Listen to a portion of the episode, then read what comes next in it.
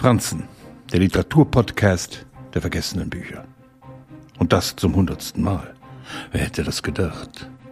Also muss ein besonderes Buch die ersten hundert Podcasts abrunden. Cormac McCarthys Verlorene. In Knoxville versammeln sich die Verdammten.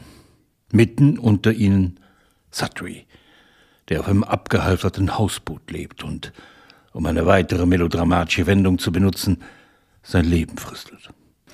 Dass McCarthy der Chronist derjenigen ganz unten ist, hat er in vielen seiner Romane unter Beweis gestellt. Einmal dort angelangt sind selbst die Träume grau und nur Schmerz macht einem Tag für Tag klar, dass man noch am Leben ist. Sutry, wie der Roman im Original heißt, ins Deutsche übersetzt von Hans Wolf, ist McCarthys sprachlich gewagtetes Werk.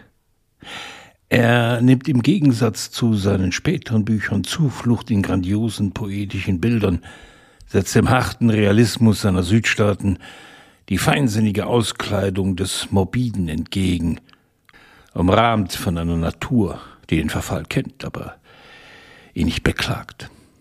Sie werden alle angespült an einen verlassenen Ort. Da kommt jemand wie Harrogate auf die Idee, die Fangquote für tollwütige Fledermäuse überzuerfüllen, indem er sie zuhauf vergiftet. Dem nicht genug, buddelt er sich durch die Erde, weil er in alten Schächten einen Schatz vermutet, bis er ein Abflussrohr aufschlägt und von der Scheiße weggespült wird. Mit McCarthy fiebern wir in Schicksal hinein, in Bilder, die am Rande des Schweigens manken und von einem sehr seltenen, düsteren Lachen begleitet werden. Dreck und Kloake, Ödnis und der Geruch von Fäulnis auf der Haut. Der verinnerte Hass macht die Verleugnung der Vergangenheit erst möglich. Während dem Fluss Leichen vorbeitreiben und Sinnbild dafür sind, dass es sich nicht lohnt, das Vergessen zu suchen. Satri hat einmal ein Mädchen geschwängert. Er ist zum Begräbnis seines Sohnes gefahren, wo er verprügelt wurde, weil er unerwünscht war.